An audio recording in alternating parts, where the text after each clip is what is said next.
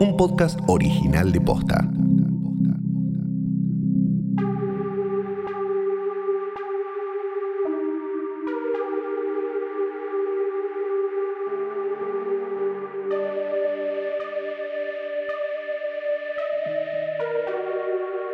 ¿En qué andarán por Nevarro? ¿Cómo irá todo por Chandrila? ¿Y qué onda en Coruscant? Bienvenidos a un nuevo episodio de ¿Es una trampa? o eh, Bebé Yoda, Yoda Bebé, Yodita Bebé, Bebito, Yodita, lo que quieras. Mi nombre es Fiorella Sargenti. Yo soy Luciano Banchero. ¿Cómo estás, Flor? Bien, estoy muy bien porque hoy me di cuenta que en la semana el único producto audiovisual que me hace poner caras, hacer gestos y reírme con ruido en este momento de la vida 2020, eh, 20 y pico de noviembre, es Mandalorian. Yo creo igual que eh, es una...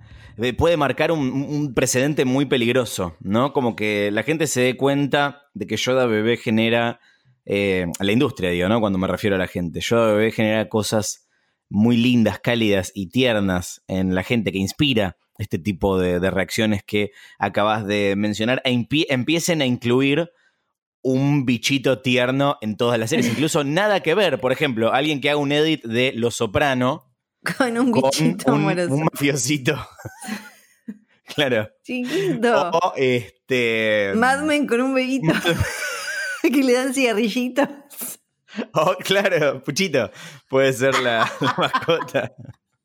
Puchito, hola, soy Puchito.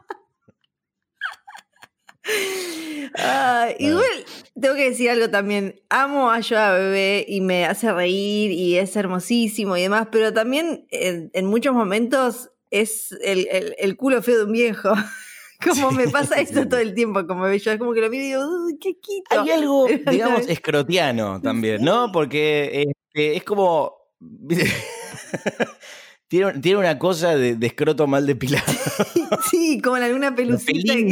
¿viste? Claro, es como raro. De viejo, además, ¿no? Este, Sí. no sé. Pero es, es, es raro, es contradictorio eh, lo, que, lo que genera. Pero sin duda se mm, en- enternece y te hace sonreír. Así que cuidado, que no les extrañe que.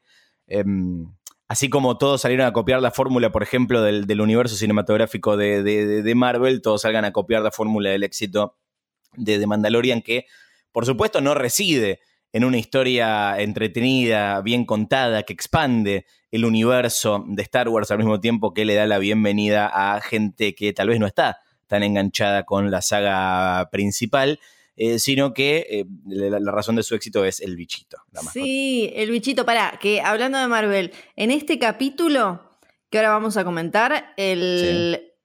Hace falta, no, no hablemos de otra cosa. De la. El cuarto, cuarto. Sí, cuarto, Cuarto de la segunda temporada, 12 en total. Hace Bebé Yoda dos cosas que hace Groot en, digamos, todo, en el universo cinematográfico de Marvel. Correcto. El Lo cual de- significa que ya eh, empieza a mostrar una falta de ideas, gente que probablemente nunca se relacionó con un bebé. ¿Está chequeado si John Favreau tiene hijos, hijas, hijes? Creo que sí, ¿no? Bueno, no vamos a checar, pero el tema de los cables es muy Groot en Guardians 2, ¿no? Cuando tiene que poner, Sí. eh, instalar el botoncito, la mismo, bomba, y es qué sé yo. exactamente la misma escena. con eh, Rocket eh, Raccoon diciéndole eh, eh, qué es lo que tiene que hacer y demás. Y el vomitito también. Sí, lo mismo, exactamente lo mismo. Pasan en la misma película, además, ¿no? Con lo cual hay que ver si James Gunn tuiteó algo al respecto.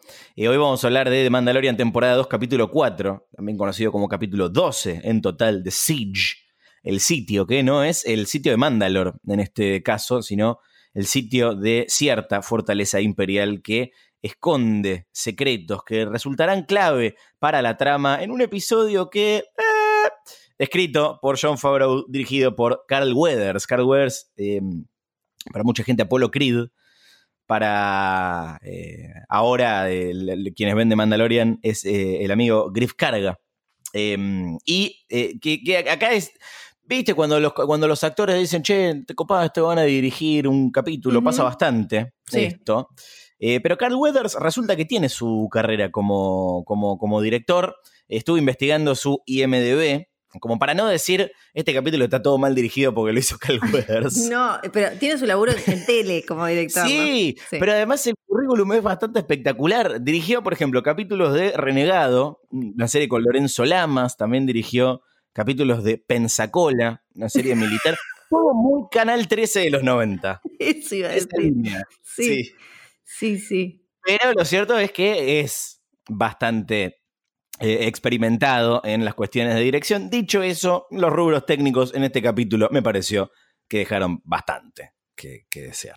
Para, mm, eh, Es demasiado, me parece algo que acá ya hablamos de cuando Mandalorian o, visita demasiado territorio, sobre todo una nueva esperanza, y acá si bien hay alguna cosita de ponerle el imperio contraataca, es muy episodio 4. Es muy episodio 100%. Tiene, o sea, el, hay momentos que son bastante calcados, ¿no? Eh, tiene, tiene, o sea, no, no quizás em, a gran escala, pero sí momentitos que son muy iguales y hay como un espíritu y una idea que es muy similar.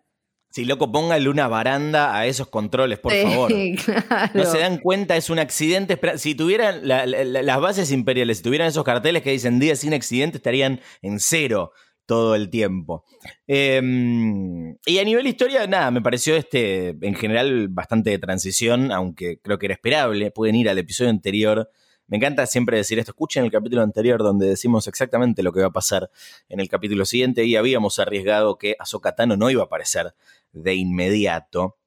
Este, em, te diría que es como una especie de, ¿viste? De backdoor pilot, de, intento de, piloto de eh, una serie con Griff Carga y Caradun, si no fuera porque eh, ahora Gina Carano está cancelada, ¿no?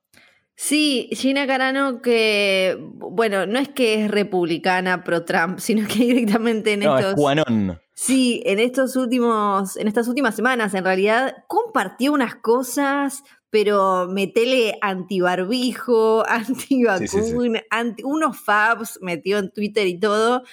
Eh, que no, porque una cosa, eh, viste, estamos en este momento en el que una cosa es eh, estar más cerca de una derecha o una izquierda bien definida y otra ya es estar en contra del, del barbijo, como un poco fuerte. Sí, sí, este, mm, y lo que me pareció es que a ver, obviamente hay, hay, cuestiones que hacen avanzar la, trama y te diría e, el, universo en, general, pero mi sensación fue de, relleno y creo que ocho capítulos, son ocho los capítulos de la temporada, ¿no? Si no, me, no estoy contando mal, son muy pocos para andar metiendo eh, relleno. ¿Qué te pareció a vos de Siege?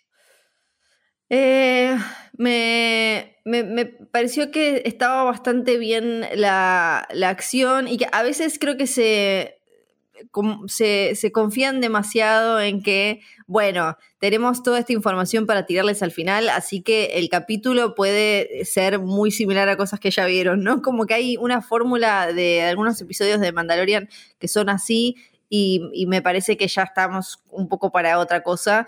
Em, y también e, eso es lo que me pasó, como, ok, bueno, sí, eh, para el final hay como una revelación donde que ya te marca un camino que es eh, como la unión definitiva entre las trilogías, ¿no? Entre la original y en la última, la de las secuelas, em, que era algo que nos imaginábamos, que sabíamos que podía y que de alguna manera iba a ser de Mandalorian, ahora ya está como podemos ver ahí a la First Order medio como que asomándose y un montón de mm. cuestiones. Y, pero eh, la, aventura es demasiado conocida, me parece. Y no, no sumo mucho más, ni siquiera en el vínculo, los vínculos entre ellos y demás. Digamos que la persecución al final está bien hecha, pero es un greatest hits. Es un, viste, esos medleys que viene este el meneadito, despacito. Efectivo, lo pones, lo tirás en el casamiento y te bailan todo, pero también medio como una cosa robótica, como, che, ¿por qué estamos como haciendo esto hace 25 años? Mucho, mucho eco. Este, mm, bueno, ¿qué pasó concretamente en el episodio? Eh, sí, el, paso de comedia del, comienzo también tiene eso de esto ya lo vi, yo igual no me voy a oponer a nada que haga eh, Yoda bebé, eh, ni siquiera cuando está cometiendo genocidio.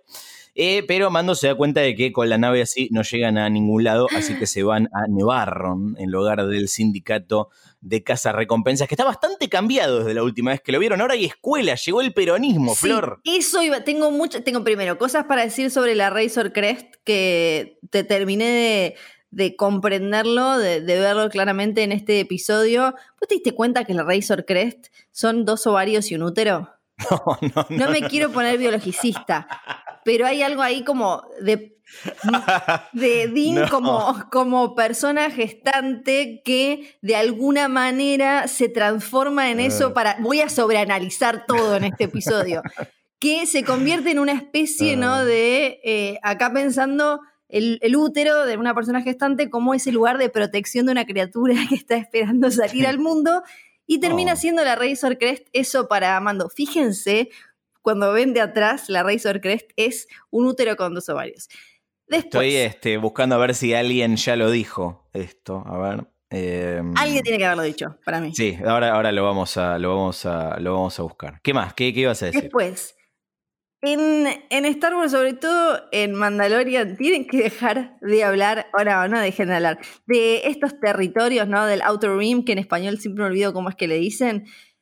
Eh, El borde Es, es básicamente el borde exterior, gracias. Eh, Básicamente te lo, te lo venden, eh, sobre todo en esta serie, como el conurbano. Y en- entendiendo el conurbano, no estoy hablando acá de tasas de seguridad, de índices de seguridad ni nada, sino como esa idea de, no, viste, la provincia de Buenos Aires y el conurbano son ingobernables, ahí hay que saber, están los varones. Si no son de Argentina o no tienen idea, busquen eh, varones de, del conurbano, hay que tener eh, la gente, hay Con que, larga, por favor. claro, por favor, por favor, sí, sí, no varones de, de macho. Que de hecho es, es, muy interesante la comparación que haces porque dicen que para, para ganar la, la- la Argentina tenés que ganar, ¿no? En el, en, el conurbano, Sí. básicamente. Con lo cual, Y si se eh, te- esto es algo que el imperio entendió bien y que la nueva república no, no estaría teniendo del todo. Eso, y si se te descontrola, se te desconcha todo, y es medio lo que vemos al final, ¿no? Cuando eh, eh, em- aparece, eh, aparece la nueva república y le dicen, como, che, acá hay algo que se está armando, que no sabemos bien, y no, que en el núcleo no, no están leyendo bien, y qué sé yo. Y, y sí, y esta idea de, bueno, eh, hay que poner a alguien que sea de ahí, que, que, Sí. que, que- maneje la situación. Y, y bueno, ahora cara como, como Marshall y todo eso. Y cuando lo veía me acordaba, tipo, en lecciones cuando hablan de la provincia de Buenos Aires. Sí. ¿viste? Cara Dune que es claro, es como la, la, la, la sheriff del, del pueblo. Ahora, Sí. no me terminó de quedar claro este, el rol de Griff Carga, que es como una especie Como de. el intendente. Claro, es como un burócrata, ¿no? Como- el que maneja el Excel de Nevarro. Sí, Eh, el gobernador. puede ser Serían como. Bernie y Kisilov. Siguiendo con Sí. la. Algo así. Sí, sí, sí. Algo así. Habría que ponerle al comienzo de- del episodio este capítulo contiene alta dosis de peronismo. Alta dosis de Bueno. justicialismo. Eh, y el pueblo es tipo una ciudad mercado, ¿no? Parecen promesas de campaña. Donde había bares, ahora habrá una escuela. y en esa escuela es donde lo deja mando a Yoda bebé. A mí me puso muy mal esa, esa escena. ¿Qué querés que te diga? No no quiero que le hagan bullying por verde y chiquito. Además Eh, no era obvio que iba a molestar a los otros chicos porque él no entiende y estaban ahí hablando un montón de, de, de- de rutas, de vías, de, Sí. de cuestiones y que yo de bebé lo único que quería era la galletita del otro. Qué rico. Y, ahora A sí favor, usas, a favor de Yoda bebé, qué rico, ¿no? y ahora Qué sí tinta. usas la fuerza, guacho, dale. Es como tuviste peligro de muerte con las arañas, con no sé qué, donde aparecen galletitas, bicochitos, hace dale. Yo me sentí bastante identificado igual. Sí, pero con Yo- la es obvio que si tuviese Con- la fuerza la usaría, la usaría para, para esas cosas, pero eh, mi, eh, mi conteo de midiclorianos está bajo. Eh, por ahora, ahora vamos a hablar de, de eso. Mientras Mando espera que le arreglen la nave, por supuesto, eh, hay una misión. Se están terminando de sacar de encima los restos del imperio en Nevarro. Te- Dejaron tierra arrasada. Hoy vamos a usar todos, todos los términos usar. Sí, sí, sí. Quieren este, destruir una, una base supuestamente eh, abandonada y ahí van Mando, Griff Carga y Cara Dune. Y nos reencontramos con una cara eh, conocida, nuestro amigo Mistral de el episodio 1, no el episodio 1 de La amenaza fantasma, sino el episodio 1 de la serie. Y eh, por supuesto que la base no está abandonada, ¿no? Recordemos que esto es Star Wars y los buenos nunca saben qué es lo que está pasando. ¿Con qué se encuentran ahí, Flor? Se encuentran con que en realidad ni siquiera era que estaba sirviendo como base militar para algo relacionado con el, el uso de la fuerza, de una fuerza de choque, sino que en realidad era, eh, acá hago desmayo, un laboratorio. Era un laboratorio donde aparecen un montón de, cloncitos eh, como en una agua y en unos tanques.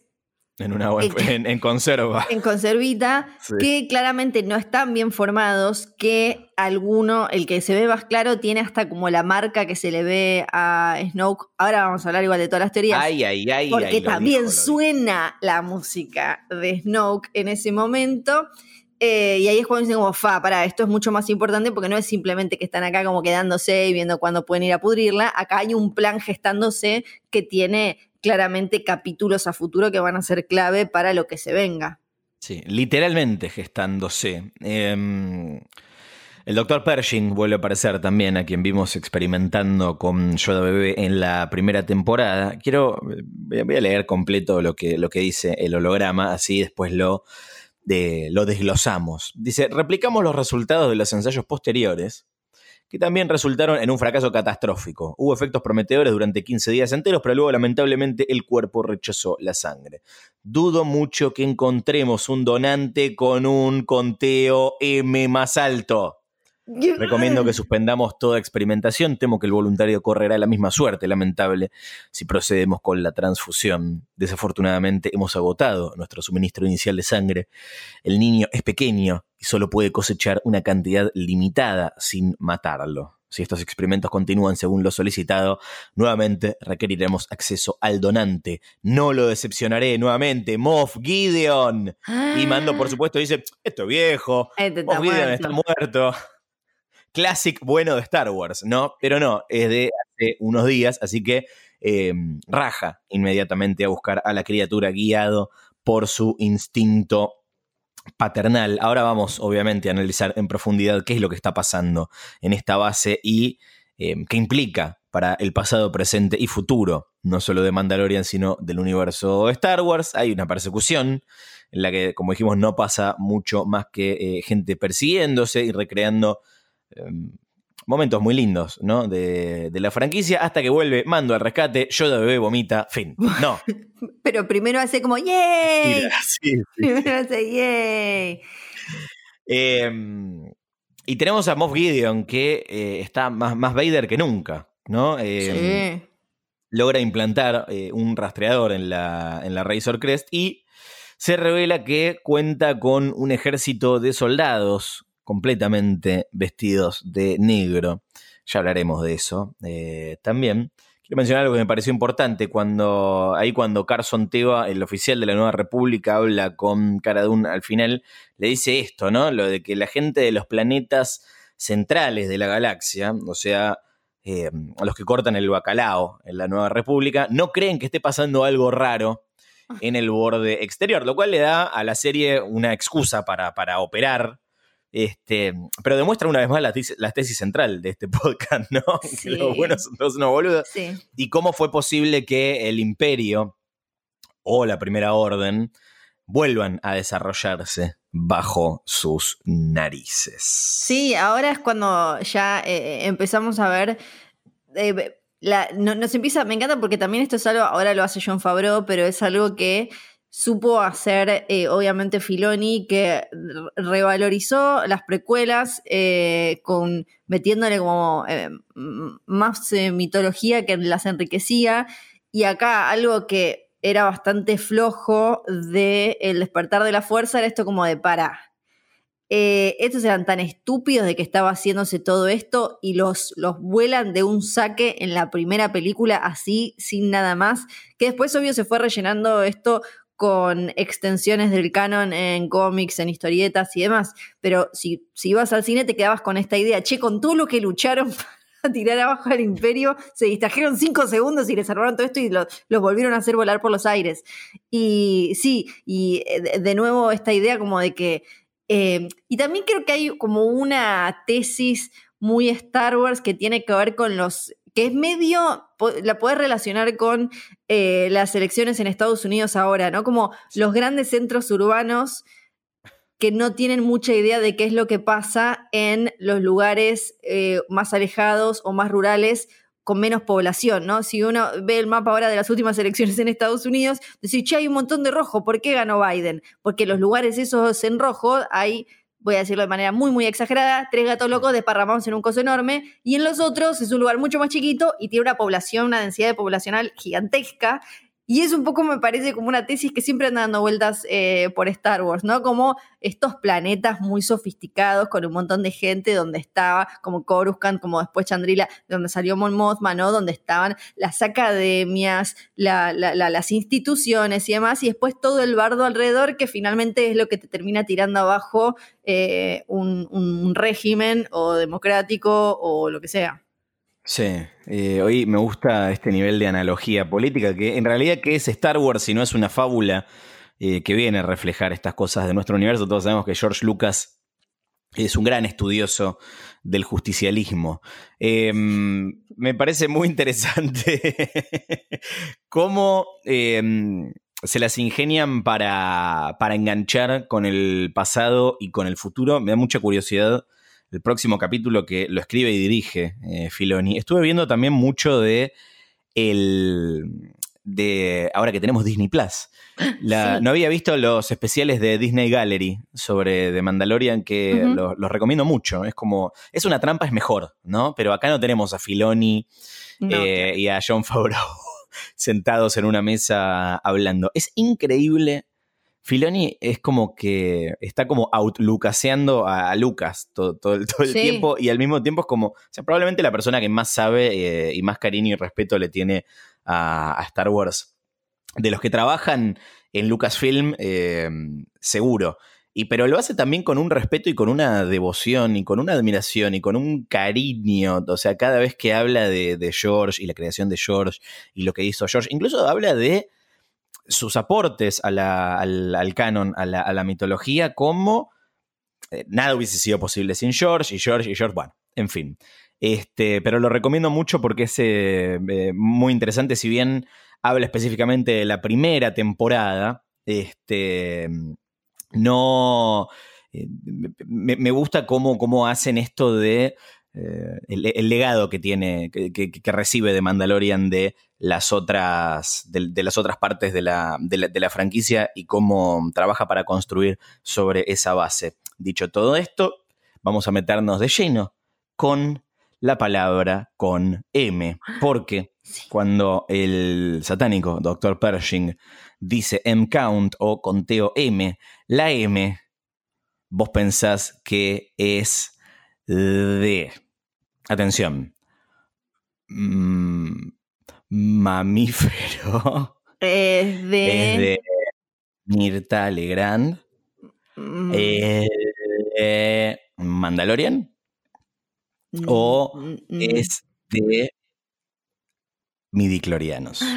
Es de midiclorianos, porque además, si te fijas, el único que usó si no, lo voy a chequear ya mismo, pero el único que usó midiclorianos, em, en, eh, además de George Lucas, es Filoni, que eh, está bien, este capítulo no está eh, ni escrito ni dirigido por Filoni, pero sabemos, bueno, ya hablamos como de lo importante que es él para esta serie. Así que tiene todo el sentido del mundo. Y tengo algo que me pasó con esta eh, aparición de, la palabra con M en este capítulo, es que yo tenía la idea, no, sé si es algo que ya en, la temporada anterior o se daba por sentado o, nosotros, o yo lo daba por sentado, que era que a Bebé Yoda cuando le estaban haciendo esos exámenes le estaban haciendo el conteo de midiclorianos. No me acuerdo si es algo que tiramos nosotros o si era algo que todo el mundo daba por hecho. Oyentes, por favor, vayan a buscar el capítulo. No me acuerdo si unos capos o unos comunachos. No, sé, no, sé, no sé. Este, Midiclorianos es acaso el concepto que representa la grieta más grande entre los fans de Star Wars, al menos hasta que salió eh, Los Últimos Jedi, ¿no? Introducido por primera vez en episodio 1, La amenaza fantasma.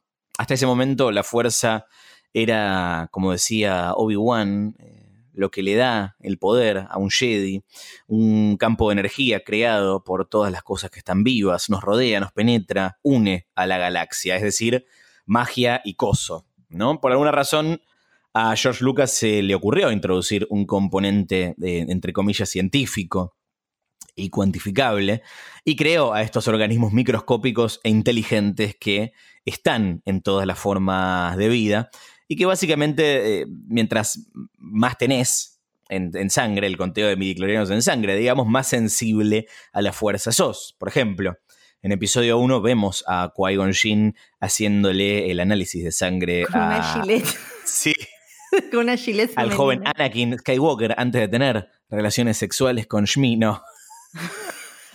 sí, vamos Fanfiction. Sí, salí. sí sale y le habla con el walkie-talkie de Jedley y dice como, mmm, este chiquito. Y descubriendo que tiene 20.000 midiclorianos, la mayor cantidad registrada, ¿eh? más que dice el maestro Yoda. Ni el maestro Yoda tiene esta cantidad de midiclorianos. Que el maestro Yoda en su mejor momento, cuando era joven, ¿sabes? Los midiclorianos que tenía. Mm. Recién me di cuenta, alta mamá luchona. que le invocaron los midiclorianos o, tipo el eh, eh, para, para traer, para criar a este Jesús de esta galaxia muy, muy lejana, pobre, alta mamá luchona, hasta esclava la tenías que hacer, pobre mujer. Em, si vamos más para atrás en el tiempo, esto me parece fascinante, em, nos vamos a encontrar con el origen de los midiclorianos. Eh, vamos a ir para atrás y vamos a ir para adelante.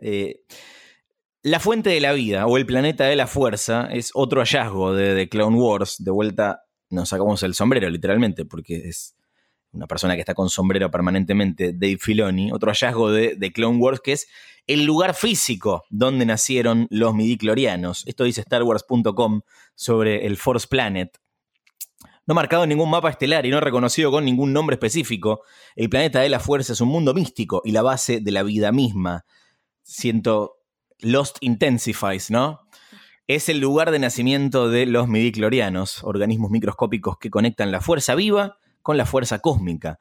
Rodeado por una nebulosa brillante, el planeta de la fuerza es un lugar árido, con solo géiseres luminiscentes que disparan energía desde las profundidades del mundo. Varias islas se ciernen sobre la superficie, cada una llena de vida vegetal y fuerte con la fuerza. De ahí salen este, los midiclorianos, parece, es espectacular. Sí, sí, sí. Es espectacular. Que además, em, me parece que a veces lo, cuando hablamos muy rápido de los midiclorianos, no aclaramos, esto en general, ¿no? Todos nosotros cuando estamos en un asado y hablas de midiclorianos, no, no hacemos bien la, diferencia de que no es que los midiclorianos son la fuerza, sino que son como una especie de conductores, como que vos tenés muchos conductores de la fuerza, ¿no? Entonces, eh, lo, que te miden es tu capacidad de poder comunicarte y usar la fuerza a través como de esos conductores que, que, te miden. Es como, sería una cosa así, como que tenés un, montón de mini puertos USB de la fuerza. Gracias, Flor, me encantó. Oíme, eh, ¿dónde estás parada vos en la grieta de los midiclorianos? Me parece, por un lado, hablando seriamente, me, siempre me dio pena, esto acá lo hemos hablado, que, eh, que, Lucas le diera como toda esta, eh, o tratara de darle toda esta justificación como química, física, biológica a, la, la, cuestión de la, de la, fuerza, que era como una, me parece, si bien obviamente tiene que ver con lo natural y demás, eh, y, al elegido, creo como que es eh, meterle algo que le quitaba algo de magia. Pero ahora, una vez que ya estamos en el baile, dale, a pleno, quiero tipo medirle los midiclorianos a todos. A eh, todos. A mí me hace acordar un poco a Dragon Ball, este, donde se están todo el tiempo midiendo las unidades de, fuerza con un visor. Ah, hay cosas. Todo el tiempo están gritando estupideces tipo, tiene 20.000 puntos de fuerza. No me acuerdo, ahora le quiero pedir disculpas a los fans de Dragon Ball. empieza en la, saga de Freezer. Este, empiezan a medirse la fuerza eh, de manera numérica. Y a mí la sensación que me da es que todo el tiempo esto, se están midiendo la fuerza, literalmente. Y me parece que eso le, entras en una, en una, competencia ridícula. ¿A quién le importa? O sea, para lo que está es para, para mostrar que para mostrarte que Anakin es el elegido y por qué no Yoda. O sea, creo que nunca le hicieron el, conteo de midiclorianos a Luke, por ejemplo. No sabemos si tiene más, si tiene menos. Si Kylo Ren tenía más, tenía menos. si Rey tenía más, tenía menos. Tampoco sabes si, por ejemplo, para entrar en la, eh, en, en la Academia Jedi ¿Cuántos, que era como entrar al Nacional Buenos Aires, cuántos tenés que tener? O sea, que es como el curso de ingreso, o sea, hay un mínimo, porque también es border nazi de los midiclorianos. Eso como que están diciéndote como, mm, mm, mm, este chiquito por más que intente no va a poder porque tiene tres midiclorianos en sangre. No queda claro eh, eh, eh, exactamente eso y me parece que podés llevarlo y estirarlo a cuestiones como bastante chotas. Acá. Para, esto, eh, quiero ver si esto es falopa o si es de, de verdad. Eh. Estoy viendo acá, a ver. Dice. Una lista que hizo alguien, eh, caí en Quora, de esto acá, caes en Reddit, caes en Quora, esto es así, el agujero negro de los midiclorianos, un usuario em, que, que, se llama, se hace llamar Super Shadow, dice, armó una lista no canónica eh, de, del conteo de midi clorianos. Lo voy a leer. Solo porque me parece espectacular que alguien lo haya hecho y porque este podcast incentiva la falopa de los fans. Dice, entonces 20.000 tiene em, Anakin, ¿no? Bien. Tenemos a Count Dooku y Darth Tyrannus con 13.500, ¿eh? Luke Skywalker 14.500, menos que su padre eh, Qui-Gon Jinn con 10.000, Obi-Wan 13.400. Eh, y por el lado de eh, los, no tan sensibles a la fuerza, tenemos a, por ejemplo, Lando Calrissian con 3.300 y a eh, Han Solo con 1.500. No entiendo por qué Han Solo tiene 1.500 y Lando tiene 3.300. Me parece genial.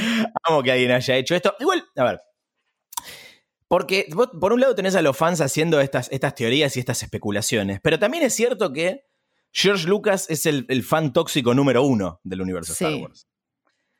Tanto es así que manipuló a su propia creación que eh, él insiste en que el concepto de midichlorianos no se le ocurrió en el 99 con la amenaza fantasma, sino que ya en los 70, cuando creó Star Wars, él ya sabía de los midichlorianos. De hecho, lo mandó a agregar en un libro sobre eh, cómo se hizo Star Wars chamullo total y algo que se agregó retroactivamente. O sea, lo que habla del nivel de, obsesión que tenía Lucas con este concepto, tanto que si escuchan eh, un episodio anterior de Es una trampa, no me acuerdo cuál, ustedes escúchenlo y fíjense de cuál está, el clickbait. Eh, le gusta tanto el concepto que iba a ser central a su eh, trilogía secuela antes de que Disney comprara Lucasfilm, ¿te acordás? Sí. Dramático. Sí. Em, vamos a lo importante. ¿Qué tiene que ver todo esto con Yoda Bebé? Bueno, Yoda Bebé tiene un número altísimo de midiclorianos y es la razón por la que lo quiere el imperio. ¿Qué significa todo lo que dice el doctor Pershing? Bueno, llegaron a sacarle sangre, pero no mucha porque es chiquito. Con esas muestras hicieron experimentos fallidos, entendemos que son esos que vemos en la base. Para seguir experimentando necesitan más sangre y es dudoso que encuentren otro ejemplar con tantos midiclorianos. Ahora, todas las criaturas de la especie de Yoda y, bueno, The Child tienen este número de midiclorianos. Eso es llamativo. eso es raro, porque también creo que... O volvemos a la eh, teoría de que están emparentados, ¿no? Porque sabemos también que la fuerza se hereda. Pero bueno, este, yo no quiero abrir acá otra grieta, perdón, perdón. Sí, como no sabemos, bueno, ahí pueden obvio jugar un montón, porque como no sabemos nada de su especie, no sabemos si son un montón, no sabemos si son pocos, entonces por eso son especiales, de dónde salen. Creo que de Clone Wars sale que vos no podés ir ganando midiclorianos. O sea, como que mm. vos tenés los que tenés y vas como mejorando la, tu, tu uso, te vas haciendo más poderoso explotando esa conexión y eso. Eh, tenemos igual como un montón para, eh, para chequear y para explorar sobre midiclorianos. Entonces, que, porque por ejemplo, claro, el gran tema ahora y una de, las de las cuestiones a charlar a futuro es, ahora Dean, Mando y, y Bebé Yoda están llevando el mal hacia Ahsoka, que Ahsoka es Jedi y es una persona adulta, grande, no una mini ranita. O sea que es una persona que puede darte midiclorianos Hmm. sin morirse. Exacto. Ay, no, no, qué horror. No quiero que le pase nada a Ahsoka. Em, Googleaba la- el conteo de midichlorianos de Ahsoka. Ahsoka No. creo que eran como eh, tre- 9.000, 13.000. eh, Ah, malísimo. Como supuestamente es como algo, as- algo así. Em, pero bueno, eh, y, y- y que- claro, porque tampoco sabemos cuánto sabe, eh, que en general, bueno, como ya establecimos, en Star Wars los malos saben mucho más, o como en casi cualquier narración, pero cuánto maneja Moff Gideon con respecto a cuántos Jedis o qué personas Force Sensitive andan dando vueltas por ahí. Sí. ¿Sabe, sabrá Moff Gideon que está Soka en algún lado? Em, y, y ahora como se va a sorprender de, oh, eh, mirá, justo me trajeron con esta, o no la conoce y va a ser como, wow. No, para mí no lo sabe por el, por el hecho de que no la está buscando. O sea, narrativamente no tendría sentido. Es como que todos los cañones de, de lo que queda del imperio apuntan a, a- Yoda bebé. eh, y hasta el momento no hubo ni, ni- ni siquiera un indicio de que habría eh, eh, otro tipo de ejemplares. De hecho, lo, lo- lo dice, de Jedi me refiero, ¿no? De hecho, lo dice. Este, lo dice la, la- la- la- grabación. ¿Es esto o nada? Así que Sí. busquemos el bebito. I want to see the baby. Hablemos de estos experimentos fallidos. Porque la última vez que vimos algo parecido fue este, en el futuro, ¿no? En episodio 9, en Tross, en el ascenso de Skywalker, con todos esos frasquitos que contenían a los clones del emperador que habían salido mal, con la confirmación de que efectivamente, como se había teorizado, Snoke, el líder supremo Snoke, no era otra cosa más que un clon del eh, emperador. Consideremos también que todo lo que tiene que ver con el origen de Snoke en Star Wars está mal, ¿no? Y está absolutamente traído de los pelos. Sí. Eh, pero me da la impresión de que no meterían una referencia visual y musical tan clara si después eh, no, no, no fuese en esa dirección. Me parece mucho trabajo para sembrar una pista falsa. Estamos viendo entonces sí. a el, el- el- el- el origen potencial de los clones del emperador, podemos eh, extrapolar de acá que Moff Gideon está tomando órdenes directamente de lo que queda de Palpatine en Exegol, enganchando de manera directa a The Mandalorian con las secuelas de Star Wars. Nivel de falopa de la teoría, fiel a Sargenti. Eh, muy poco, muy poco. Bien, Sí. coincidimos. 30%, 20%, me Bien, parece. Sí, bien. sí, creo que sería demasiado ridículo y no es tan traicionera hasta ahora Mandalorian como para pensar que van a ir para otro lado. Sí, se abren un montón de, de- de posibles caminos y de combinaciones, porque puede ser que, ok, tienen ahí por un lado esos cuerpecitos y están hablando, están tratando de generar un cuerpo para depositar a Palpatine, ¿no? Eh, y que sea Force Sensitive y todas estas cosas, porque eh, sabemos que por, por- por lo menos no lo explotó el papá clon de Rey, por lo menos no explotó. Si él había heredado, igual que Rey, eh, una mayor cantidad de midiclorianos, una conexión con la fuerza más, más fuerte, por lo menos no sabemos que lo, hayan que lo haya explotado el papá clon. Pero después de eso, también está la chance de que bueno, Moff Gideon quiere hacerse algo a él también para, ya que tiene el Darksaber, qué sé yo, quiere eh, él ver si puede meterse eh, midiclorianos, quiere, eh, además de este, esta vasija con- de carne para Palpatine, eh, los, estos o Shadow carne. Troopers o Dark Troopers, o vamos a ver qué son, también les van a tratar de meter a ellos un conteo de midiclorianos importante, interesante. Es como, creo que hay un montón de opciones, siempre con esta base de lo que sea que estaban investigando ahí tiene que ver con, eh, con Snoke. Exacto. Eh, porque además se revela eh, parte del plan de Moff Gideon al final del capítulo y vemos a este ejército de supersoldados.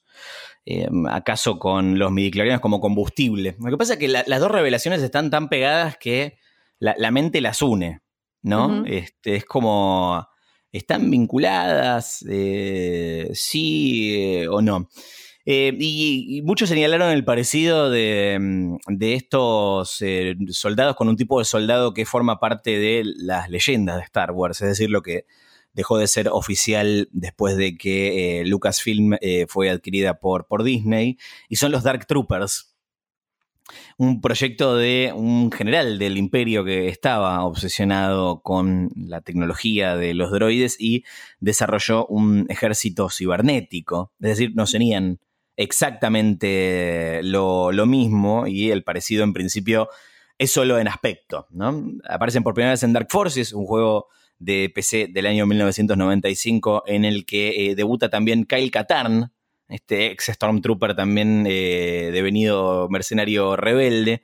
Y acá recomendamos que escuchen el capítulo dedicado a los videojuegos de Star Wars en el que eh, participó nuestro amigo Damien Silverstein para hablar un poco más sobre este personaje y estos juegos. Para mí no son lo mismo, eh, no creo que se llamen Dark Troopers tampoco, pero qué sé yo, no sería tampoco la primera vez que Filoni y Favreau agarran eh, cosas que antes eran parte del canon y dejaron de serlo y las integran de, alguna manera. Lo llamativo es que después, o sea, eh, algo me dice que este experimento está condenado al fracaso porque no los vemos en las secuelas.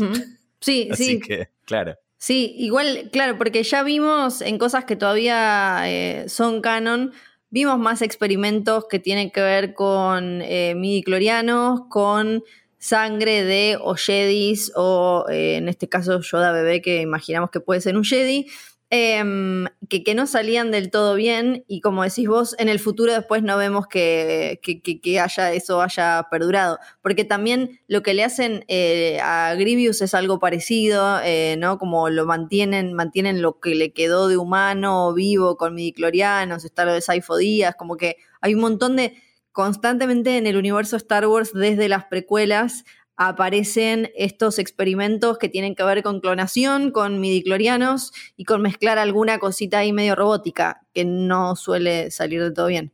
No sale, sale bien. Mezcla, clones y robots sale mal. Es una valiosa lección del universo Star Wars. Em, no tengo mucho más para agregar sobre estas, eh, estas revelaciones del, episodio. Es interesante como en un par de, líneas y, frames el, universo explota dentro de un capítulo aparentemente eh, inofensivo y, bastante de, relleno. Veremos cómo continúan estas puntas en los próximos episodios. Después hay detallitos, ¿no? Hay, hay muchos, muchas cositas en el, en el capítulo. ¿Cuáles te gustaron? Me, creo que la que más me gustó es eh, la estatua que hay en, el ah. barro de IG-11, porque claro, básicamente si él no se hubiera sacrificado, no solo que ellos estarían manejados por el imperio completamente, sino que Dean estaría muerto, Bebé Yoda estaría seco como una pasa, eh, ¿no? Eh, entonces, lo mínimo que podían hacer se ve ahí, creo que cuando están entrando a la escuelita, se ve de fondo la estatua de, de IG-11. Me gustó también que ya que el capítulo iba a tener tanto de, una nueva esperanza, arrancara con una especie que eh, aparece en, la cantina, que en, en Mos Eisley con, con Obi-Wan y con Luke eh, es eh, la misma de Ponda Baba, que es el que mira mal a Luke y pierde el brazo, que se, llama Aqualish, que son estos como, no sé, tienen como un culo en la cara, no, no sé bien qué, aparecen al final. Tienen un culo en la cara, sí, claro, básicamente. Es medio así. Obviamente la persona que los diseñó dijo.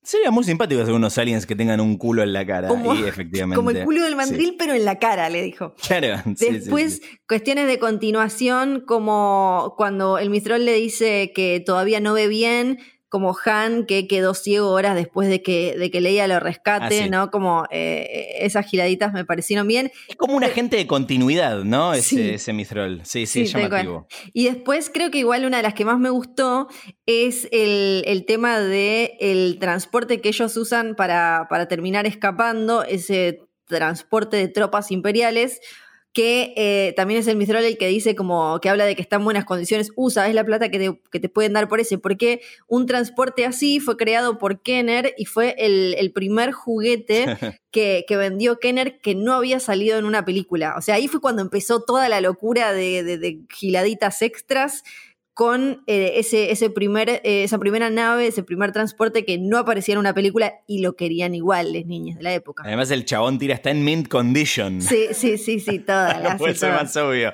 Después la, clase de geografía en la, en la escuela, eh, que está el, droide que se parece a, Citripio, dando la clase mientras bebé Yoda come, come macarones, están nombrando rutas comerciales, ¿no? Es como medio un momento name dropping. Hablan del corredor coreliano, ¿no? Esta ruta hiperespacial que arranca en Coruscant o Corus Coruscant y termina en, Corelia, de donde es, por ejemplo, Han Solo. Eh, Coruscant, como ya lo, contó Flor hace un rato, es el hogar de la vieja república y Chandrila es eh, la capital de, la nueva, de donde eran eh, Mon Mothma y, y Ben Solo, donde nació nuestro amigo Kylo Ren mencionan la, vía Gidiana o Haidiana y el Maelstrom de Acadese, que es eh, una nebulosa de polvo espacial verde que eh, vimos, por ejemplo, en eh, Han Solo, una historia de Star Wars, en el momento del corredor Kessel, ¿no? Aquella, aquella carrera legendaria que hizo Han Solo en 12 parsecs con el Millennium Falcon, como cuentan en, en New Hope, y después vemos de manera bastante innecesaria en esta, en esta película. Tal vez la teoría falopa, la teoría falopa en, eh, un episodio eh, lleno de, puntas para, teorizar es la de la nena con el pelo de rey. Sí, para mí es simplemente una continuidad que antes no supieron darle, como para con, los pelitos de, de, Leia no supieron darle, que es como, che, esto se usaba, esto es algo que andaba dando vueltas. A mí me parece solo eso. También hay, hay como un montón de repetición de casquitos, de indumentaria, de todo, yo creo que tiene que ver eso, que tampoco tenemos que flashearla tanto.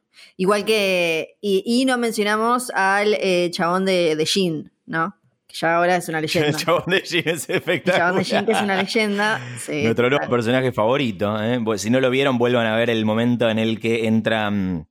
En el que entran a los tiros eh, eh Mando con su, con su escuadrón. y le están disparando a las tropas imperiales. de fondo aparece un segundo eh, un integrante del, equipo. no, sabemos quién es ni a qué se dedica. Estaría buenísimo que revele su identidad, pero básicamente es un pibe de remera verde, jeans y eh, lo que parece ser un reloj, digamos, ¿no? Sí. Ahora ya le están diciendo Admiral Chef Blue Jeans.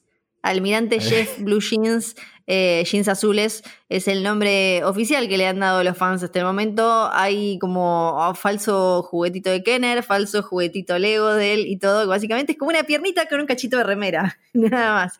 Puede pasar. Puede fantástico. Eh, realmente. En el próximo eh, episodio, seguramente este, este, podcast arriesga que será donde veamos finalmente la aparición, live action de Ahsoka Tano por hay dos razones. Una es un otro rumor falopa que está dando vueltas, que es que eh, dicen que se filtró, esto tómenlo con pinzas, el nombre del, episodio y el episodio se llamaría The Jedi. Me parece que, no sé, para mí no. ¿Qué crees que te diga? Para mí no. Eh, pero parece que es una fuente que ya había revelado correctamente los nombres de, eh, del, episodio, del episodio anterior. es medio, perdón, es medio como lo que pasaba eh, es medio como lo que pasaba con God, porque es eh, una empresa de televisión de Medio Oriente que se llama Orbit Showtime Network. me parece, me encantan esas cosas. Que sí, que es el que también había puesto antes el nombre de este capítulo. Sí, sí, sí. Como que se les escapan las descripciones, ¿no? Eh, lo que más apunta a que será la aparición de Ahsoka es que la persona que escribe y dirige el próximo capítulo es su creador, Dave Filoni. Así que eh, seguramente la semana que viene nos reencontremos para hablar en profundidad de pasado, presente y futuro de Ahsoka Tano. Bueno, y vamos a hablar un montón, obvio, de Ahsoka. Creo que además eh, las preguntas que nos quedan son esas que, ¿qué va a hacer, qué va a hacer eh, Gideon cuando eh, de golpe lo lleven a Soka y se dé cuenta que es una persona grande Sid que digo, Sid Jedi, a ver qué, puede hacer con eso, a ver si le sirve para todo esto. Después, todas estas cuestiones, ¿no? Como eh, el, tema de sacarle midiclorianos a Yoda Bebé es para, el, es para Palpatine, es para hacerle un cuerpo eh, con más midiclorianos a, a Palpatine y que termina siendo Snoke. Es Hmm. para hacerse algo a él también. Es para esos troopers, ¿no? Como me parece que esas son las preguntas más interesantes. Y después, eh, ¿qué van a hacer con Ahsoka? O sea, después de este capítulo. Porque además, em, si no recuerdo mal, todo lo que nos mostraron en los trailers y en los Una adelantos, serie, Flor, ¿qué van a hacer? ya los, ya los Una vimos. serie nueva, claro. Ya, lo- ya los vimos, ya vimos todo, o sea, todos los pedacitos de los trailers y eso ya los vimos. O sea que a partir de acá hasta el final, eh, o sea, estos eh, cuatro episodios que quedan son, eh, no vimos nada, no sabemos nada, pero cuando llega un personaje tan importante, ¿cómo haces para que no opaque al protagonista? ¿no? La, la van a atrapar a ella al toque. Eh, me parece que ahí están como las dudas de, bueno, porque es un personaje muy pesado para que vos los alíes y continúen juntos hasta el final de la temporada, pero también para que desaparezca sin razón. Después, Bo-Katan va a volver. En algún momento, Bo-Katan puede llegar a traicionar y entregar a Bebé Yoda para obtener el, el Darksaber. ¿Qué onda Bo-Katan y Ahsoka? ¿Se van a cruzar? Hmm. Dudas. Dudas, dudas que eh, tendrán respuesta. Yo sigo con mi teoría de los Avengers, ¿no? Este, se, se van a aliar todos. Pero es como demasiado fácil decir, ay, todos los que vienen, eh, todos los que se están juntando van a terminar juntitos y, queriéndose y dándose besitos. Otro, otro gancho que no garpó todavía es el de Boba Fett al final del capítulo 1, así que todavía tenemos pendiente también eso hablando de eh, personajes que pueden opacar al principal. Recuerden que eh, nos escuchan todos los lunes en Spotify, en Apple Podcast, Google Podcast, Deezer, en cualquier app de podcast donde nos escuches, nos siguen en arroba Fío Sargenti, arroba Luciano Banchero en las redes sociales y sigan a arroba Posta FM, la casa de este hermoso podcast que a veces se llama Es una trampa, a veces se llama Yoda Bebé. Tengo, Flor, eh, sí, sí. pará, me quedaron cosas para decir. Punto número uno. Tenemos un Este es- mail. este es- esto, esto es como el podcast eh, paralelo, ¿no? Ahora arranca el, el after. No, Es una trampa. tenemos un mail, así que manden ya, ahora, para así los leemos Ya. antes de ver el próximo capítulo, manden sus teorías con respecto a esto. Qué antigüedad, Sí, mail. Que nos habíamos olvidado. Vamos a, vamos a estar, en el próximo capítulo vamos a estar sorteando. No, pará. ¿Qué? Ahora vamos a estar sorteando una remera. Una remera y ¿Ahora? una. Sí. Pero yo me tengo que ir a comer. No, no, ahora digo que ahora lo vamos a Ah. anunciar y lo, Ah, van bueno, a, bueno. y lo van a poder hacer. Mándennos, esto ya lo hicimos mil veces en Es una trampa. Manden, eh, manden sus teorías con, que, que tengan que ver con todo esto que estuvimos comentando y se van a poder, va a haber una persona seleccionada que se va a ganar una remera de Yoda Bebé y alguna que otra cosita de nuestros amigos de Tienda Barabara. Pueden ir a ¿Qué? chusmear, tienen tazas, tienen remeras con un ¿Qué? montón de diseños, tienen imanes, tienen medias. Arroba tienda Barabara con B corta, barabara.com.ar y aprovechen porque hay 20% off en remeras. O sea que puedes comprar ahora tus regalos para las fiestas y ya estás. Me parece maravilloso. Tus regalos para el día de la vida o lo que sea que celebres. Gracias, tienda Barabara. El mail es es una trampa arroba posta.fm. Ahí nos escriben con sus teorías de lo que va a pasar en la segunda mitad de esta segunda temporada de The Mandalorian. Ahora sí, ¿me, me puedo ir, Flor? No, para, y otra cosa que me quedó, además de que se pueden llevar esa remera y participar y todo eso, es que, que esto lo preguntaron un montón, porque sí, está Clone Wars en, ahora que tenemos Disney Plus y que vemos mando ahí, está Clone Wars, pero la séptima temporada no está entera porque lo que van a hacer es ir sacando eh, un capítulo cada viernes. Es rarísima la decisión, no sé, esto está chequeado, van a ir estrenándolo así cada viernes, ya hay dos, si no recuerdo mal, cuando estamos grabando esto. Eh, así que si entran y no la encuentran completa, sepan que es por eso. Ahora, ahora sí, te juro que ahora sí. ¿Ahora sí? Sí, ¿Ya está? Ya está, ahora sí. Ay, Dios mío. Mi nombre es Luciano Banchero. Yo soy Firela Sargenti. Que tengan un sense. ¡No! No, eh, que la fuerza los acompañe. Y This is the way, claro, cierto.